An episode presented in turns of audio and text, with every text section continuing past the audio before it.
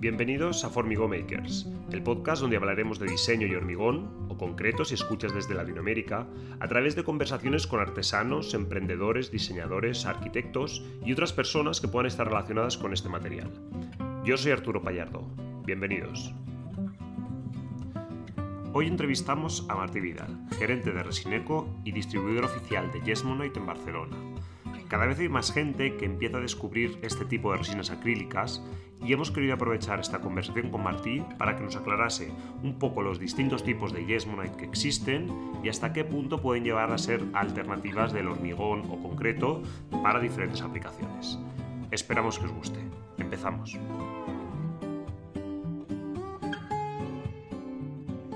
Perfecto, pues nada, ya empezamos otra vez a grabar el podcast. Ah, tengo que decir que hemos tenido ya un problema nada más empezar y que esto es una especie de segunda grabación. Em, pero bueno, continuamos igual. Eh, lo primero que quería decir es que Marta no estaba hoy. Eh, que tiene excusa, como, como comentaré en un segundo, está en el taller eh, llenando unas cosas en, Yesmonite o en Yesmonite, ya, ya no sé ni cómo pronunciarlo, em, pero bueno, de todo este tema, de hecho, es de lo que vamos a hablar hoy, porque tenemos con nosotros a Martí Vidal, eh, gerente de, Resineco y de Yes Monite o Yes Monite Barcelona. Y nada, muchísimas gracias, eh, Martí. Hola, buenos días, Arturo. Gracias por invitarme en vuestro podcast. Pues bueno, no, muchísimas gracias a ti por, por, venir, porque creo que es una conversación que, bueno, cuando lo comentábamos fuera de, cámara, como ya, enseguida estábamos hablando para otros temas y, salió también lo del podcast, y enseguida vimos que aquí había un tema bastante interesante de, clarificar temas de, de y de resinas, etc. Así que creo que va a estar súper interesante hablar de esto, pero antes de, digamos, entrar en lo que es el material y empezar a clarificar un poco, eh, como siempre, nos gustaría escuchar la historia de tu historia, Martí. Que nos contaras un poco, eh, digamos, quién eres, de dónde vienes, cuál es tu background y, cómo llegas a, crear esta empresa y a, dedicarte a, la comercialización de resinas. Muy bien, pues eh, yo soy Martí Vidal y yo hace 12 años pues eh, decidí arriesgar, montar mi propia empresa. En este caso ha enfocado mucho a las resinas y alternativas que fueran menos tóxicas y, fueran a lo mejor más desconocidas y no tan utilizadas por ese motivo. Ah, anteriormente había hecho trabajos sobre todo en empresas de distribución, algunas muy conocidas, y muy grandes y ahora pues pasé a, la vida de autónomo, una empresa más pequeña, pero bueno, eh, hablo de 2010, estamos en 2022 y después de COVID, eh, crisis, eh, aquí seguimos. Bueno, sí, decías que empezaste en 2010, un periodo bastante heavy para empezar una empresa, pero, pero bueno, lo, bueno es que si en ese momento funcionaba, eso quería decir que en momentos donde, donde, donde en teoría y las aguas están un poco más calmadas, eh, supongo que, también funcionará bien. Así que, así que es buena señal. Quizás un poco, cuando me dices que estabas en distribución de resina, es em, esto normalmente, por entender, ¿eh? ¿eh? hacia quién se suele comerciar, o sea, quién suele ser el cliente final de este tipo de producto. Porque no sé si lo que estás haciendo ahora eh, con, con Resineco eh, también más o menos tiene este foco? ¿Es un cliente final distinto? ¿Por dónde, por dónde va más o menos el...? Bueno, yo, lo, que, lo que detecté es que había o grandes empresas mayoristas de resina eh, que lo que buscan es volumen, es consumo y es una relación mucho más de gran empresa, gran empresa. Y después había una demanda de talleres pequeños con sus limitaciones, sus necesidades que son diferentes compras más regulares y seguramente de menos cantidad, pero sobre todo un tema de asesoramiento. Es decir, las grandes empresas compran y ya se saben, ya se conocen, hablan el mismo idioma. Eh, el pequeño artesano, la empresa pequeña o un particular, eh, por un volumen pequeño va seguramente a precisar mucha más explicación, mucha más atención al cliente eh, yo sí que he estudiado en empresas y mi enfoque sería más a nivel de atención al cliente que a producto. Y eso es algo que creo que nos diferencia de otras empresas que también venden resinas. Es decir, nosotros intentamos entender muy bien la, la necesidad y a veces hablamos más de resolver problemas que de fórmulas químicas y porcentajes. Claro, porque mm, esto casa muy bien también cuando nosotros pensamos Pero claro, ¿no? Alguien que, produce, mm, digamos, productos cerámicos para talleres de cerámica, se ve un poco claro, ¿no? O alguien que produce eh, cemento, por ejemplo, para alguien como por ejemplo nosotros, ¿no? Para que nosotros podamos en nuestro taller hacer piezas de cemento, es como que, digamos, la persona que trabaja con, el cemento, el ceramista. Claro, cuando tú dices taller pequeños de resina, eh, podemos estar hablando de, personas que se dedican, talleres que se dedican a mobiliario, a objeto pequeño, a... Sí, cualquier, cualquier emprendedor, son, suele ser muchos proyectos de autoempleo. Eh, y en el caso de Sesmonite y durante la época del COVID han habido muchos ejemplos de gente que, perdió su empleo y encontró en Sesmonite un producto eh, accesible, fácil de aprender, luego puedes llegar hasta donde quieras y te puedes complicar todo lo que, lo que estés dispuesto a, a experimentar pero que ahora están teniendo redes de 100 tiendas en las que se están vendiendo sus productos. Es decir, eh, sí que el, tema son las empresas, o sea, a ver cómo lo explico. Tú si necesitas resina, eh, en principio habría dos opciones, irte a la ferretería de al lado de casa, en el que probablemente vas a encontrar un tipo y, a lo mejor el vendedor te explicará lo que pueda o eh, puedes leer la etiqueta y dirás, ostras, esto está fabricado por una multinacional. Si llamas a la multinacional te van a decir que de dos toneladas para arriba o, no te van a hacer ni caso. Entonces, en Resineco eh, tenemos ese volumen de gente que no llega al mayorista pero que tampoco la ferretería o la tienda de manualidades de la esquina, que tiene un surtido muy amplio de muchas referencias de otros materiales, pero no son especialistas en, ese producto que estás buscando. En, resina no, claro, y, por eso te preguntaba al final, eh, me refería también es que muchas veces, cada vez que me escucho me veo que me explico peor. ¿eh? Yo creía que cada podcast iba, iba a explicarme mejor, pero es que va peor. Eh, esto, esto es, increíble. Me refería al, tipo de proyecto. Es decir, ¿ves que resina se utiliza para proyectos eh, artísticos fundamentalmente o no? ¿O pueden ser cosas más funcionales? ¿Es un remix de todas? De todo. De hecho, la, la suerte a lo mejor de dedicarme a las resinas es que cuando es verano hay gente que viene para arreglar piscinas en invierno pues son los eh, decorados navideños de las tiendas. Cada época del año eh, hemos ido detectando que hay ciertas necesidades. Y también, si nos ponemos ya en términos más macroeconómicos, pues cuando la crisis va bien, pequeños astilleros que fabrican barcos o tiendas que están, pues hacen decorados o hacen barcos y en época de crisis, pues se reparan, se reparan los decorados y se reparan los barcos. Entonces, al final el material, una resina, eh, tiene infinitas aplicaciones. Eh, sí que eso hace que cuando una demanda baja, a lo mejor pues sube de otro y es un, mercado estable en ese sentido. Y es una suerte porque nos ha permitido aguantar de momento. Vale, pues no, no, claro, genial. Eh, y, y, quizás es este momento perfecto. Habíamos hablado un poco de clarificar, quizás de empezar, que no lo hemos definido qué es una, es una resina, de una forma genérica, de nuevo, no vamos a entrar en súper detalles, pero por un poco, eh, sobre todo las personas que todo el mundo resinas le, pille más lejano, eh, ¿cómo definiríamos una resina? Y luego, un, poco... Em, categorizar, me comentabas las familias de resinas que existen, em, y por otra parte, ya eh, distinguir también esta palabra que se oye mucho de ecoresina. Que también tú aquí me, cuando habíamos hablado fuera de, fuera de micro me decías, ese es un tema que, también me gustaría, me gustaría tocar. Claro, a ver, Así que... solo con esta pregunta daría para uno o varios podcasts. para, para un curso de universidad. yo sí me gustaría, porque creo también que el, público que puede estar viendo este podcast le, puede interesar. Algunos ya lo, conocerán. Ah, pero la palabra resina para mí es un, un material, normalmente que se mezclan dos materiales y que eh, mediante una reacción química endurecen, endurecen obteniendo la forma del molde que ha hecho de recipiente de esa resina y eh, normalmente sin curado de horno o con horno, cada una aquí ya tiene sus pequeñas eh, diferencias.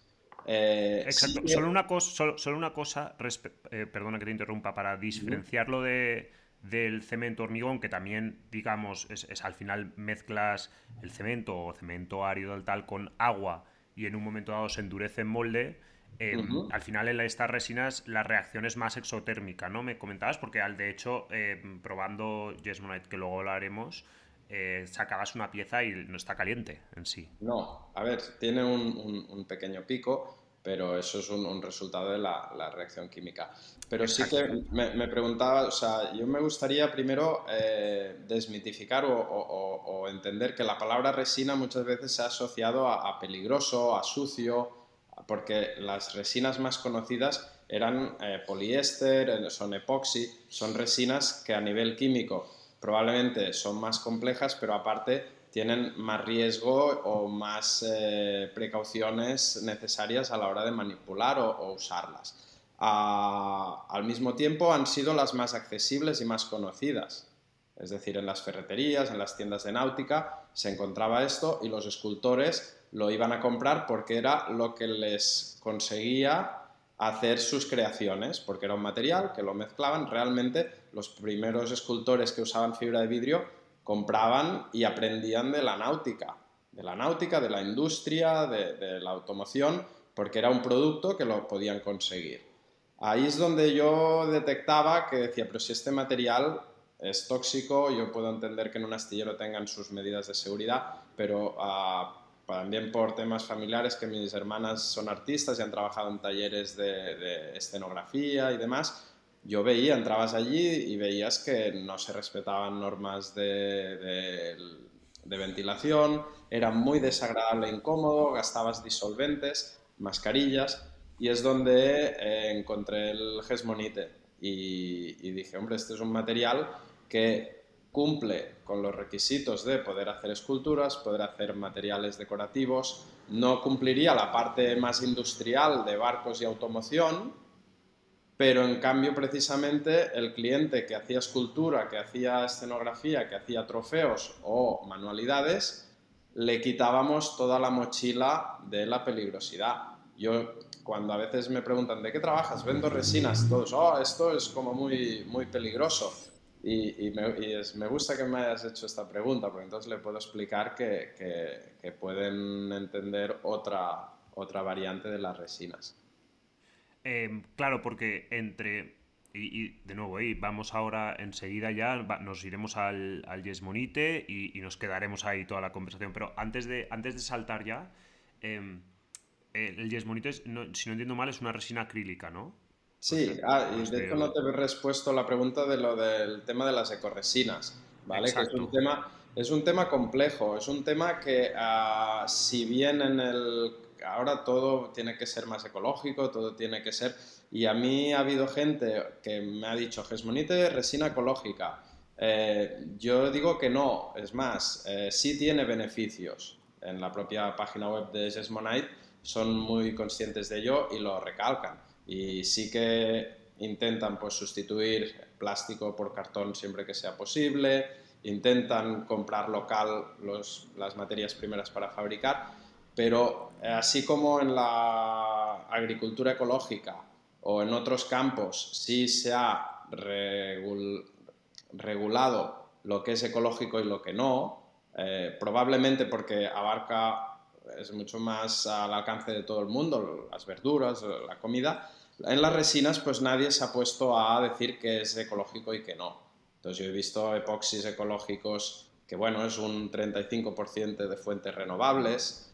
El caso del Gesmonite, pues es base agua, no se necesitan disolventes y no suelta vapores orgánicos volátiles. Entonces, ahí hay ventajas. Ahí es donde el nombre de Resineco también muchas veces pues, me toca justificarlo y ya lo explicamos en la misma página web. Apostamos para minimizar, para llevar a la gente a usar resinas que tengan menos dependencia de petróleo, que sean menos tóxicas, porque todo eso acarrea una serie de ventajas, desde menos medidas de seguridad, que al final es menos plásticos, menos mascarillas, limpias con agua, aprovechas las brochas y todos los utensilios, porque cualquiera que haya usado poliéster o epoxi eh, conoce todos los inconvenientes. Por último, sí que me gusta también decir que cuando explicas qué es Gesmonite a una persona de la calle, pues a lo mejor le cuesta más entender sus ventajas. Cuando se lo explicas a alguien que habitualmente usa poliéster o epoxi o poliuretano, pues ya te pone las orejas como, oye, cuéntame un poco más. Claro. No, no, totalmente. Y porque de las diferentes resinas eh, que tú acabas comercializando, en teoría entiendo que es el Yes Monite desde un punto de vista de. Bueno, ahora hablaremos de, hablaremos más en detalle, ¿no? Pero como de, a la hora de trabajar medidas de seguridad, etcétera, es quizás eh, la, la, que más fácil o más accesible puede ser para que se trabaje incluso en un entorno, digamos, de casa. Seguro. Eh, de hecho, fue una de las claves de que hayamos podido abrir la Yes Monite Store en Barcelona, que luego te puedo explicar un poco más, pero no es más que una tienda en la que se puede venir a comprar los materiales, pero también está muy enfocada a acercar las resinas a cualquier persona que esté, porque es una tienda que está, tiene muchos escaparates, es, muy atractiva desde fuera, pues cualquier persona que está cruzando la calle podría entrar y hacer sus primeras piezas en, resina, eh, lógicamente sin mascarilla.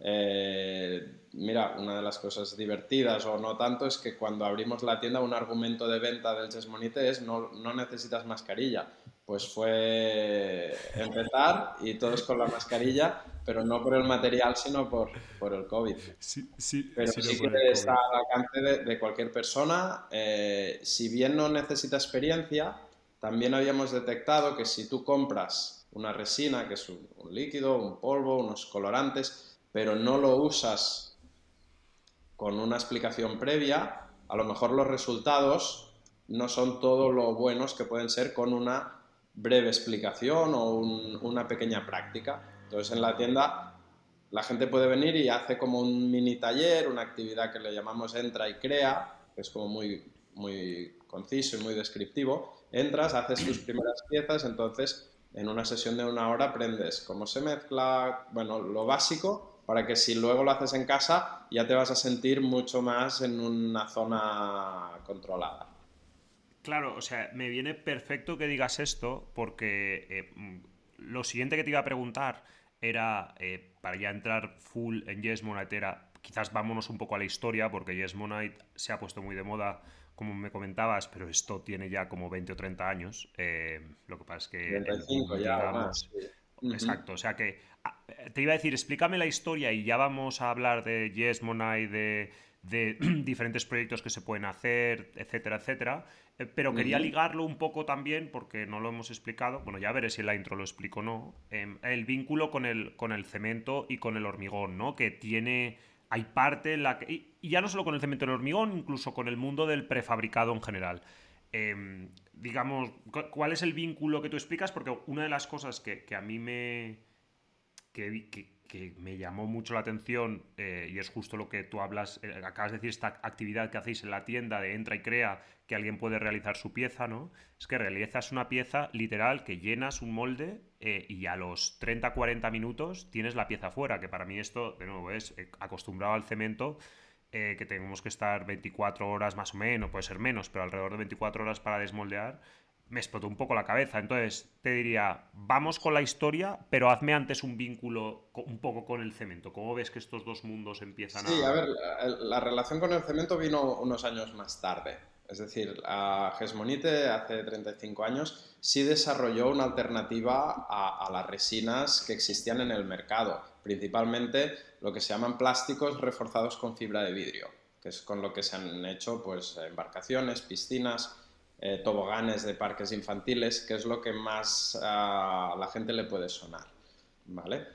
Eh, pero se buscaba una versión acrílica, base agua, porque ya hace tantos años ya también se veía que, se tenían que encontrar alternativas y que, posiblemente existían. Entonces, ahí se desarrolló el AC100. Más tarde explicaremos o profundizaremos un poco más en, en las gamas de Seismonite.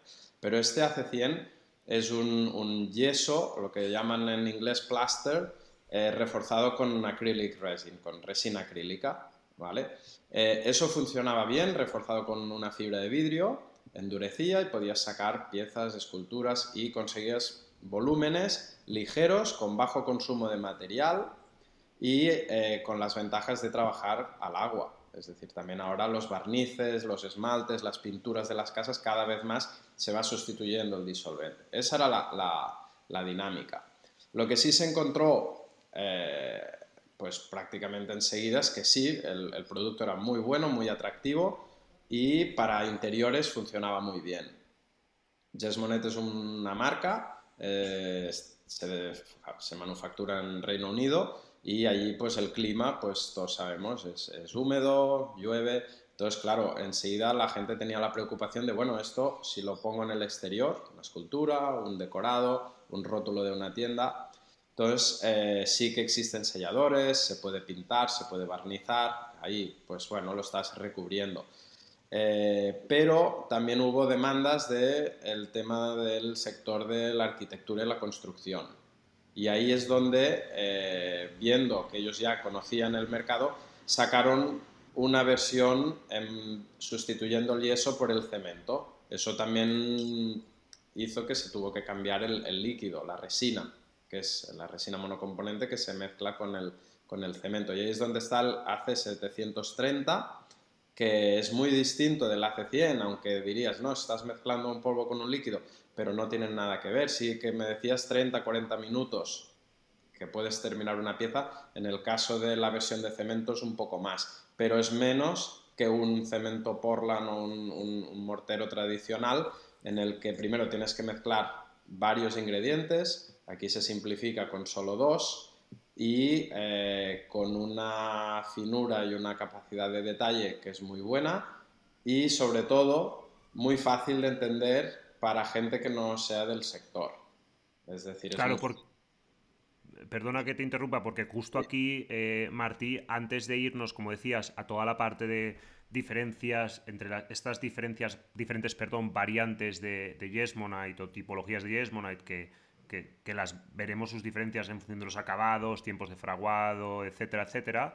Em, que, por acabar un poco la historia de Yesmonite, eh, me, comentabas también que es, es justo ahora, y, ligado a lo que decías de la facilidad para que alguien lo utilice eh, incluso su propia casa, es justo ahora en el COVID, o no sé si ya un poco antes, cuando hubo una explosión del uso, ya no sé si de cualquier Yesmonite, supongo que del AC100 fundamentalmente, eh, pero ha sido ahora cuando ha explotado. Sí, sí, aquí, mira, una de las COVID ha sido pues eh, muy importante en efectos negativos en todos los ámbitos, pero en el caso del Jesmonite ha sido un empujón, un empujón que, que, se ha sabido aprovechar, porque si bien eh, yo como resineco en España y Portugal, yo era distribuidor hace años y vendía AC100 y 730, que es el de cemento, pero yo vendía más el, el AC100, el que era más de manualidades o el más fácil de entender, el que era el más rápido de secado.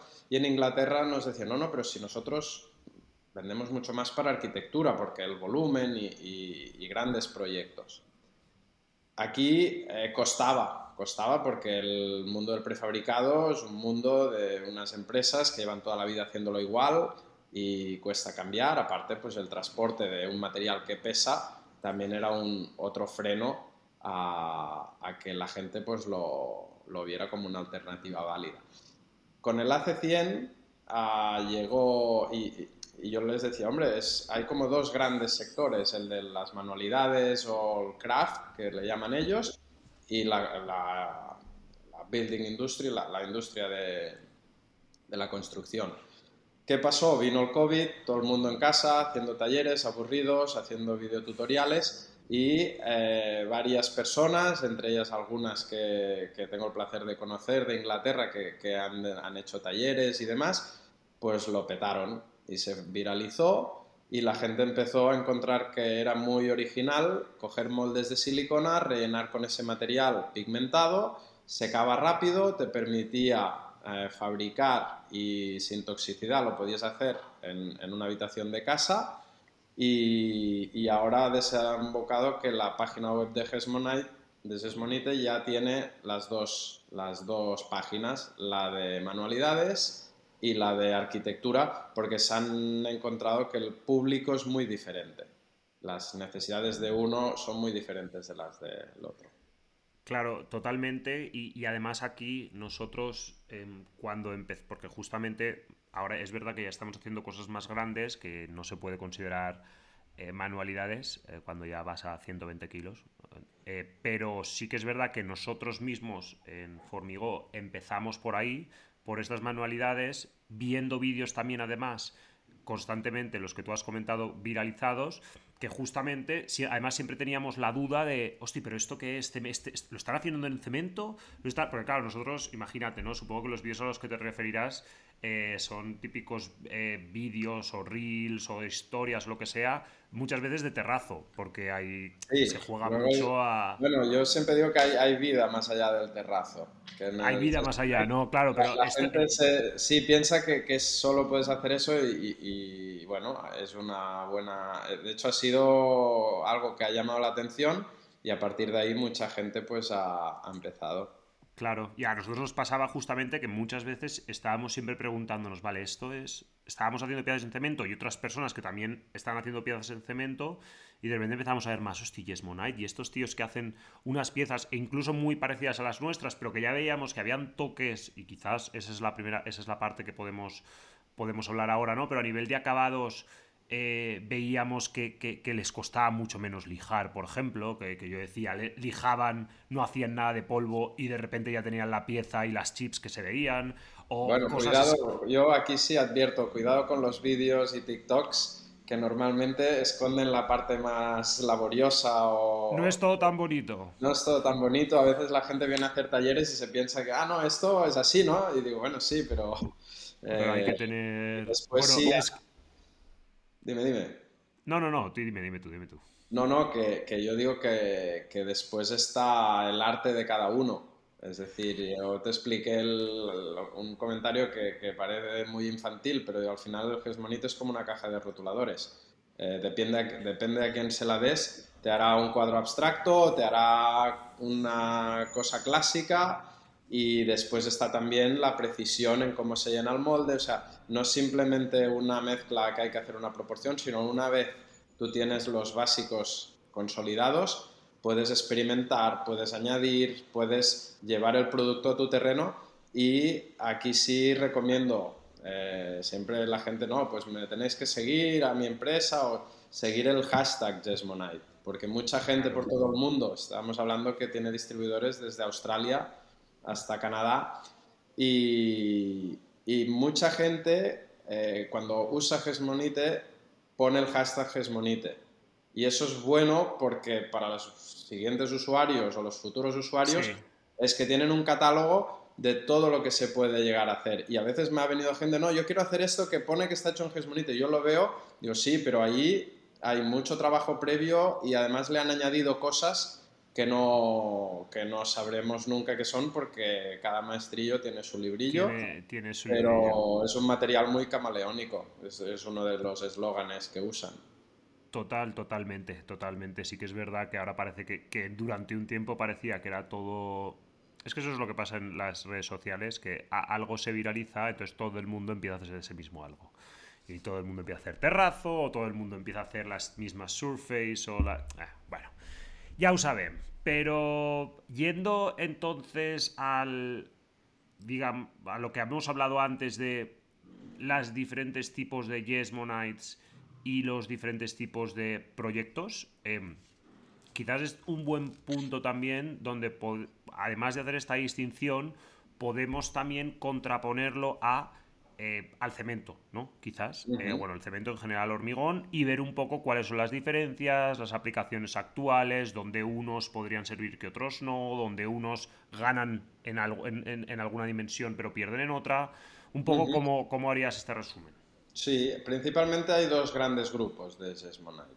Hay eh, los de base yeso, que los resumiríamos en el AC100, 200 y 300 y después los que tienen la base de cemento. Serían como los cementos reforzados con fibra de vidrio, eh, los GRC, que se conocen.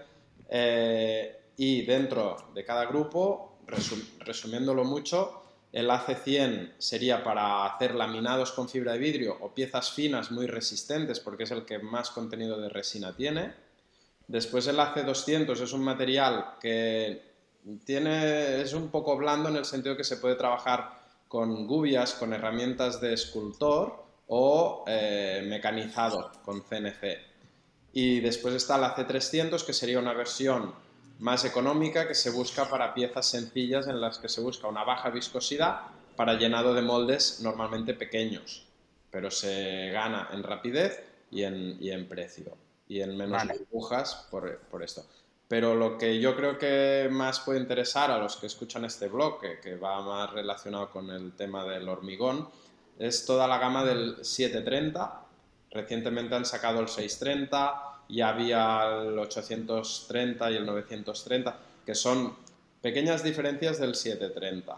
¿vale? Yo explicaré más el 730 porque es el que, es, eh, el que se vende en formatos pequeñitos, en 11 colores diferentes, y es un, cemento eh, que ya viene con un árido decorativo, ya viene con un color, y eh, solo se tiene que mezclar a una proporción de 1 a 5 con una resina líquida. Eh, eso nos permite, cuando me hablabas de diferencias con el hormigón tradicional, son paneles que tienen un punto de flexibilidad, es decir, un panel de 2 metros por un metro y de 10, 12 milímetros de grosor, se puede comportar un poco como una placa de pladur, es decir, tiene cierta flexibilidad. Eso sí, reforzado siempre con fibra de vidrio en esos tamaños. ¿vale? Pero estamos hablando de que permite hacer paneles de 12 milímetros que son mucho más ligeros que o paneles de piedra o paneles de cemento hormigón eh, tradicional, que tendrías que tener grosores eh, o espesores mayores. ¿Vale? Eso en el 730. Te, interrumpo un segundo. Em, en este del 730, al final, estamos hablando de espesores muy bajos, eh, que incluso puede tener esta cierta flexibilidad. Em, pero a la vez entiendo que, claro, o sea, espesores muy bajos, pero alta resistencia. Correcto. Es decir, a ver, no está pensado para hacer un... Yo siempre digo, Jesmonite es un material decorativo. Es decir, no, no es para hacer un banco antivandálico que vas a poner en un parque que lo que quieres es que si pesa pues 800 kilos, pues mejor porque nadie lo va a mover o, o lo puede, o se lo puede llevar. ¿vale? Jasmonite es un material decorativo, entonces, sobre todo, eh, sus aplicaciones, lo que llaman en Inglaterra cladding, revestimientos de fachadas, rehabilitación de edificios, eh, objetos ornamentales que van a estar colgados en fachadas, ¿vale? No, no está tan pensado para sustituir otros elementos urbanos eh, que puedan tener un, uso, ¿vale? Siempre nos vamos a centrar en que sea ligero, para que sea fácil de colgar, de anclar, incluso de transportar. Se pueden fabricar en un taller y transportar con menos dificultad que los grandes prefabricados de, hormigón. Vale, eh, entonces, imagínate que, es un buen punto, imagínate que yo quiero hacer un banco, em, un banco prefabricado, ¿vale? hay una parte, entiendo, que también la hablaremos, ¿no? Que comparado con el cemento, respecto a precio, mm, entiendo que en casi todos los ejemplos el hormigón en cuanto a precio seguramente, eh, simplemente por el coste del material, será más bajo, ¿no? Em, entonces, por esa... Perdón, dime Martín. Sí, es, así. Ah, exacto. Entonces, aquí el punto también... Em, en cuanto a resistencia como tal, si tú llenas, de nuevo, eh, X una tonelada de, de Yesmonite, más allá del precio, resistencia sería resistente, por mucho que fuese decorativo, supongo que también tendría... Eh, no, no, tendría mucho sentido primero por el, por el precio, ¿vale? No sería, no sería necesario, sería como usar un material más bueno para lo que, para lo que necesitas. En cambio, si yo te diría eh, que, por ejemplo, las aplicaciones para hacer un banco de un parque, te diría que no, pero para hacer podiums o elementos que parezcan piedra y cemento que estén en interiores de tiendas, por ejemplo, en el que ahí sí necesitas que sea ligero, pero que su apariencia y su tacto sea de cemento, que no se note plástico.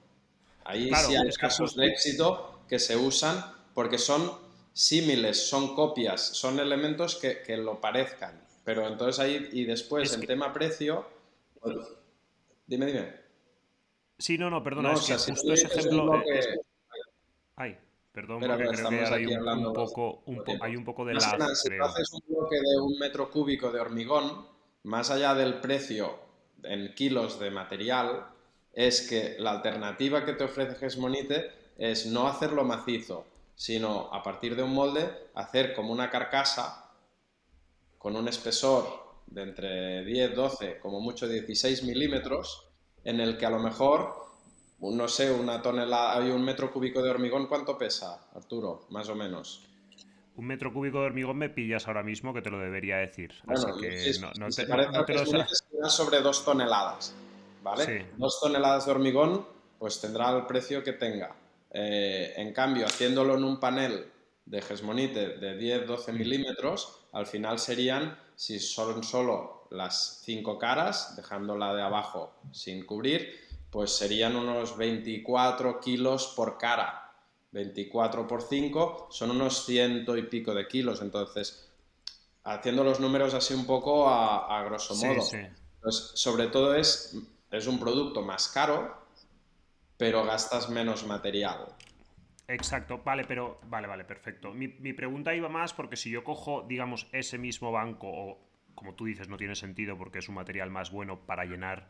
Eh, o sea, tendría sentido, por ejemplo, lo que tú has dicho, ¿no? Si lo que queremos, si lo queremos hacer eh, eh, a lo mejor sin interior o exacto, hacerlo ligero. Bueno, lo de interior también es el 730, me gusta también decir que es el que se desarrolló a partir del AC100 por la necesidad de aplicación en exterior, porque la durabilidad del 730 y tienen sus fichas técnicas estudios de vida útil, de ciclos de congelación y descongelación, de envejecimiento al aire libre y eso cumple normativas de, arquitectura y también certificados de no, no combustible en resistencia al fuego.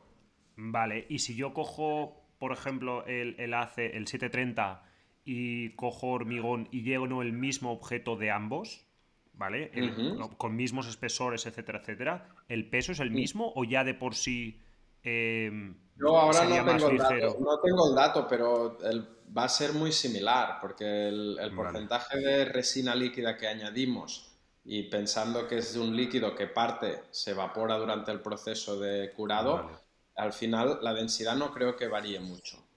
Vale, o sea, no es una cuestión tanto de la densidad y del peso si llenas exactamente las mismas cantidades, sino de que eres, eres capaz de hacer piezas más ligeras porque puedes llegar a espesores eh, mucho menores. Es que, es que si tú me dices que es una jarra de 4 litros y la quieres hacer maciza, en 730 no es viable porque se va a agrietar, porque va a tener una reacción exotérmica demasiado fuerte y van a aparecer microgrietas. Está pensado para hacer un, espesor menor.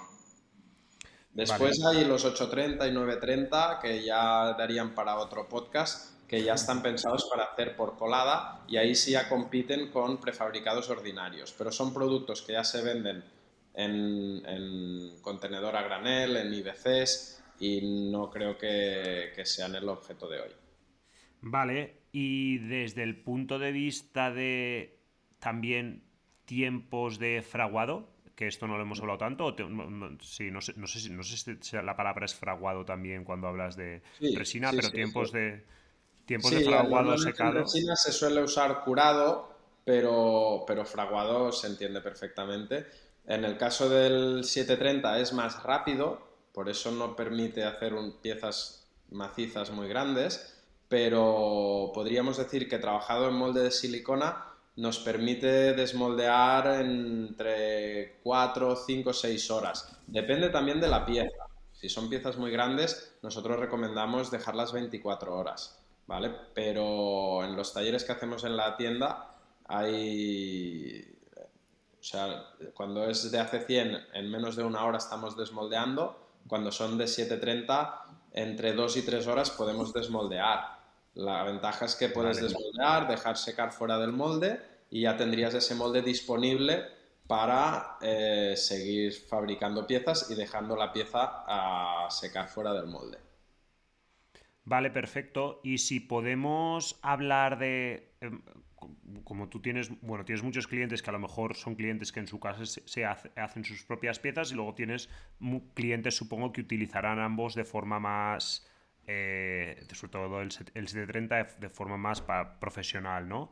Eh, ¿Nos puedes dar una, una variedad de diferentes tipos de casos, eh, por si alguien nos está escuchando, que, como, diferentes proyectos, ejemplos a los que tú has visto que se ha aplicado, que se ha variado? Mira, a ver, proyectos interesantes, eh, recubrimientos de Porexpan para endurecerlo, porque la alternativa, hemos hablado de poliéster con fibra de vidrio, pero también están las poliureas, que son un producto eh, que se proyecta encima de, de Porespan o de otros materiales para endurecerlos. El Gesmonite no afecta, no deshace el Porexpan porque no tiene disolventes y hemos hecho proyectos muy chulos eh, que han, han, resuelto necesidades que se han podido hacer en talleres sin tener buenos sistemas de extracción de vapores, eh, por personal no, no, experto, que con una pequeña formación han podido sacar piezas con el mismo grado de perfección que una persona pues, con experiencia, porque realmente eh, se, se aprende muy rápido. Vale, vale. Y, otros ejemplos desde el punto de vista, pues no lo sé, supongo que tendrás escultores, tendrás... Claro, a ver, eh, proyectos así que me gusta citar, pues un, un, museo de quesos, que tenían que hacer 400 quesos. Eh, si los hacían en yeso, que era lo más barato, pesaban muchísimo porque eran quesos tamaño real. En resina no lo querían hacer por el tema de los olores y al final los hacían en por span cogían un molde de silicona, rellenaban un poco de gesmonite por span y acababan de rellenar. Entonces realmente ahí no había fibra de vidrio, la, velocidad de fabricación era rapidísima y pudieron sacar ese trabajo y además los quesos pesaban poco y en la estantería pues no había problemas de, de, peso. Después uno de los proyectos estrella está en un museo de Qatar, un edificio de Jean Nouvel y hicieron unos petroglifos del desierto de Arabia Saudita, fueron allí, hicieron moldes de silicona, trajeron los moldes de silicona aquí a Girona y de aquí sacaron reproducciones con 730, de, el de cemento, con un tono que mezclando varios 730 conseguían un tono muy similar al de la piedra de allí y hicieron unos petroglifos de un tamaño enorme y los volvieron a enviar a, allí. Es un ejemplo que si se hubieran hecho de cemento tradicional, el transportarlos de aquí a allí hubiera sido inviable o el colocarlos en una pared que están colgados con unos simples anclajes porque el, panel en sí es, es, ligero pero a la vez resistente. Porque, porque hay empresas, bueno, ahora te quería preguntar algún otro ejemplo desde el punto de vista del mobiliario, no, supongo que también desde el punto de vista del mobiliario y del, en, sí, del diseño de producto habrán también cosas en, en Yesmona y no sé si es tan no sé si estás, si, si has visto mucho proyecto de hacer mesas o hacer, eh, bueno, no sé. Yo tengo clientes, sobre todo trabajan para grandes cadenas de, de ropa. Y aquí en España tenemos algunas importantes y, y, seguramente muchas personas han visto Jesmonite en un escaparate de una de esas tiendas sin saber que era Jesmonite. Que era Jesmonite, pero que les viene bien por el hecho, seguramente lo que hablabas del peso, de que se, de que por el peso porque lo pueden fabricar. Esos son, son proyectos enormes que se tienen que ejecutar en un plazo de tiempo muy corto. Eh, entonces suelen ser proyectos que se contrata gente para hacer esa campaña, esa campaña de escaparates o esa campaña de piezas que serán para el mobiliario de la tienda. ¿Qué pasa? Eh, si son con resina, pues tienes ahí una nave que apesta con un peligro de incendio real, y con unos tiempos de secado que también te, te, hacen que los moldes tengan que estar ocupados más tiempo. A partir de ahí se puede sacar con, con Jesmonite eh, y, y, ahora hemos hecho uno que todavía no está en las tiendas, pero tengo ganas de verlo porque ha sido bastante importante. Bastante chulo. Vale, eh, em, y, y quizá también creo que el último punto en el que no hemos hecho tanto hincapié, pero que también era relevante, es, es una cuestión de acabados.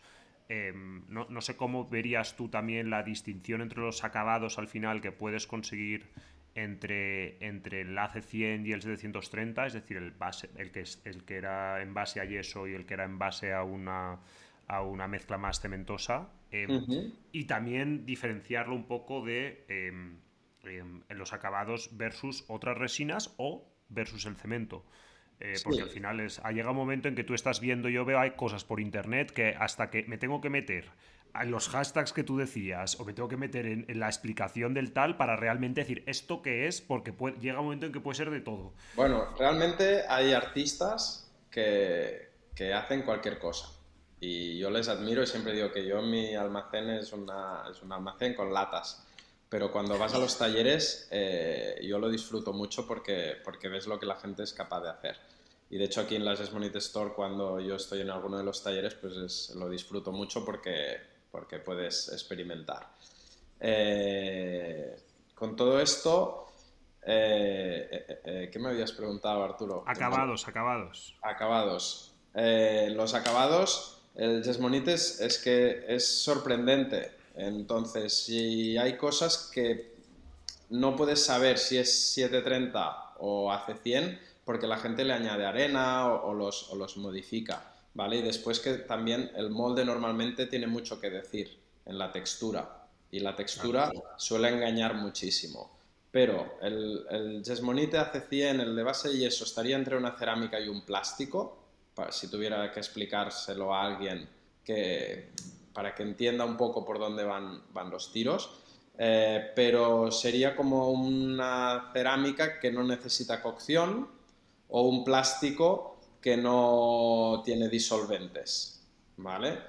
A partir de ahí, el 730 ya es otro tema. Es más un, cemento modificado que puede ser usado en molde o puede ser usado eh, como recubrimiento de superficies. Claro, porque estos dos es lo que te decías, ¿no? Están las, las versiones que te vienen, eh, que te vienen, digamos, de eh, las que compras de, directamente Yesmonite a través de tiendas como, como la tuya, em, que en teoría ya te ponen las dosis y la mezcla ya, ya está, digamos, eh, dada, pero que sí que hay gente que coge y empieza a experimentar y empieza a hacer mezclas de que le va añadiendo a estos materiales. Es decir, yo podría, por ejemplo claro, es que no lo sé, a lo mejor estoy diciendo una tontería, ¿eh? Pero ¿qué pasaría, por ejemplo, si yo cojo mi cemento y le añado eh, la resina acrílica eh, del 730? ¿Funcionaría, no funcionaría? O sea, ¿realmente requiere que están estas dos partes de Yesmonite o tú ya puedes empezar a remezclar la resina solamente o el líquido? Experimentos puedes hacer los que quieras porque afortunadamente en el caso del Yesmonite no, no, no hay un peligro como en otras resinas que, no puedes hacer mezclas eh, sin saber lo que llevas entre manos. Eh, realmente, si pusieras el polvo del 730 con agua, pues si encontraras una proporción, probablemente podría llegar a reaccionar. Pero el líquido del 730 eh, le confiere a la pieza menos porosidad, Después también el líquido del 730 está hecho con agua purificada que en principio está libre de eh, fluorescencias de eh, alcalinas o de manchas blancas que puedan salir por humedad. Entonces te da una estabilidad de, esas piezas, es decir, siempre vas a tener el mismo tono. eso es bueno para proyectos largos en los que te quieres asegurar un catálogo y que todas las piezas te salgan con, con el mismo tono, con las mismas prestaciones porque te da una estabilidad que otros materiales, pues si vas cambiando de arena, vas cambiando de cemento, pues ahí puedes tener ligeras variaciones. Eso también es un, creo, un, un argumento válido que te da una estabilidad y un control sobre tu producción. Claro, o sea que sí, que, Claro, que al final habrá gente que, si ellos mismos en su taller empezaran a probar y mezclaran el 730 con algún otro tipo de arena o con algún otro tipo que le dé alguna textura. Sí, pero eso va, va acorde con lo de que es un material que en el caso del 730 no se está usando, como hablábamos al principio del podcast, para hacer mobiliario urbano eh, antivandálico. Eso no, no está pensado para sustituir esto, está pensado para hacer trofeos, expositores de joyería, en los que el grado de detalle es muy importante, el grado de definición, el que siempre tiene que ser igual, porque es otro cliente en el que va, a buscar una cosa muy, muy diferente. Sí, nosotros de hecho, yo lo había pensado también incluso para probar hacerlo con macetas que en teoría quizás también se parecería más a lo que has dicho los bancos eh, exteriores, que en principio no, pero justamente tenemos algunas macetas que en hormigón se nos va muchísimo el peso y que quizás aquí podríamos llegar a, unos tamaños que con unos espesores mucho menores eh, podríamos, podríamos reducir el peso. Sí, no, pues eso, eso, eso lo probaremos y lo, y lo, bueno, ya lo pondremos en el Instagram y, yo creo que haremos una prueba dentro de poco, así que esto tengo ganas. Y, y bueno, llevamos ya 49 minutos, o sea que vamos bastante bien. Eh, quizás para cerrar, eh, bueno, además de cualquier cosa que tú quieras añadir, Martí, si crees que nos hemos dejado, em, quizás podemos, podemos hablar un poco de, en general, las alternativas a Yesmonite, porque Yesmonite como tal es, es, producto, pero es una marca que comercializa este producto, que no la comercializa nada más. No es que hayan 25 marcas que comercialicen, digamos, el producto. Em, o sea, hablar un poco de Yesmonite y en sí las alternativas. Em, y sobre todo del futuro, cómo ves el futuro de, la resina acrílica, cómo ves que está evolucionando esto, estos últimos meses y cómo, cómo, cómo lo ves ¿no? de aquí a, próximos años. A ver, alternativas existen. Lo que sí es cierto es que Jesmonite ah, será de las que más años lleva en el sector y ha desarrollado alternativas. No hemos hablado de los eh, gel coats metálicos de 730 no hemos hablado pues eso de, las nuevas formulaciones que, se han preparado ah, para temas de construcción. Entonces, ah, y después del 730 tiene 11 colores, 11 acabados diferentes. Es decir, a nivel de amplitud de gama, Jesmonite eh, es la, la, más amplia. Después también está que a nivel de la calidad de la resina, que es donde está, dijéramos, la fórmula, yo he tenido proyectos en los que el mismo operario ha probado varias y siempre prefiere usar Jesmonite porque le, gusta, porque seguramente tiene mayor contenido de resina, sobre todo el AC100, porque como hemos dicho hay AC100, AC300, que están a medio cambio, bueno, hay uno más viscosidad, otro menos. Tienes para elegir y eso es un, un valor añadido. Y a nivel del futuro, hombre, yo creo que cuando, mirando un poco para, para atrás, cuando salieron las impresoras 3D, todos decían, no, esto de los moldes eh, ya se ha terminado, se ha acabado el tema, fue un golpe muy duro para todos los talleres de matricería industrial, porque a nivel de prototipado las impresoras 3D hicieron un, cambio en la industria, pero ah, creo que en el caso de las resinas ha sido todo lo contrario ha llevado a la gente al mundo del 3D, a pensar en tres dimensiones, a modelar con ordenador, que puede que sea más fácil o más accesible porque te puedes descargar piezas y formas, las imprimes en 3D, la parte de modelar que es la más difícil te la resuelve, pero luego tú esa pieza de 3D le puedes, sigue siendo necesario sacarle un molde y luego elegir qué resina de todas las que hemos hablado, las acrílicas, las de poliuretano, de epoxi, que te vaya a ser mejor para, la pieza y sobre todo, de momento, la impresión 3D nunca va tan rápido como el polimerizado de, ciertas resinas. Entonces yo soy optimista, eh, además ahora que ya un poco las restricciones del COVID pues van un poco más, eh, se van minimizando, pues cada vez más también gente, pues eh, la, siempre en momentos de crecimiento la creatividad se dispara, eso también lo hemos detectado a nivel de consultas y gente que viene con ideas muy, muy creativas, veremos cuáles son viables y cuáles no, pero que, eso es bueno para, el futuro de cualquier industria. Vale, pues, pues mira, yo creo que es perfecto, perfecta reflexión, eh, Martí, para acabar. Em, en cualquier caso, bueno, os recomiendo ya, ya como ya, lo veis, pero bueno, eh, yo de, primera persona hemos empezado a, utilizar Yesmonite y Marty se ha ofrecido ayudarnos, a asesorarnos, etcétera. O sea que se nota que le gusta y creo que si cualquier persona que esté escuchando este podcast que pueda tener dudas, eh, yo creo que él vamos a estar encantado de, de ayudar con el material para encontrar a, eh, digamos, la tienda que hemos dicho, eh, podéis, bueno, ir a la tienda en Barcelona, que ahora mismo no me acuerdo de la dirección, la tenía apuntada, pero ya no la tengo aquí apuntada.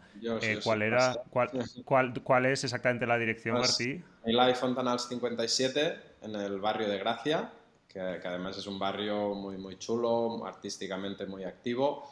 Y, y, os invitamos a conocer el Jesmonite viniendo, haciendo una de las actividades o simplemente viendo aquí que bueno, aquí la pantalla no se puede apreciar muy bien, pero tenemos pues un, showroom con todas las piezas y una mesa grande que espera a la gente que quiera venir a, ensuciarla un poco.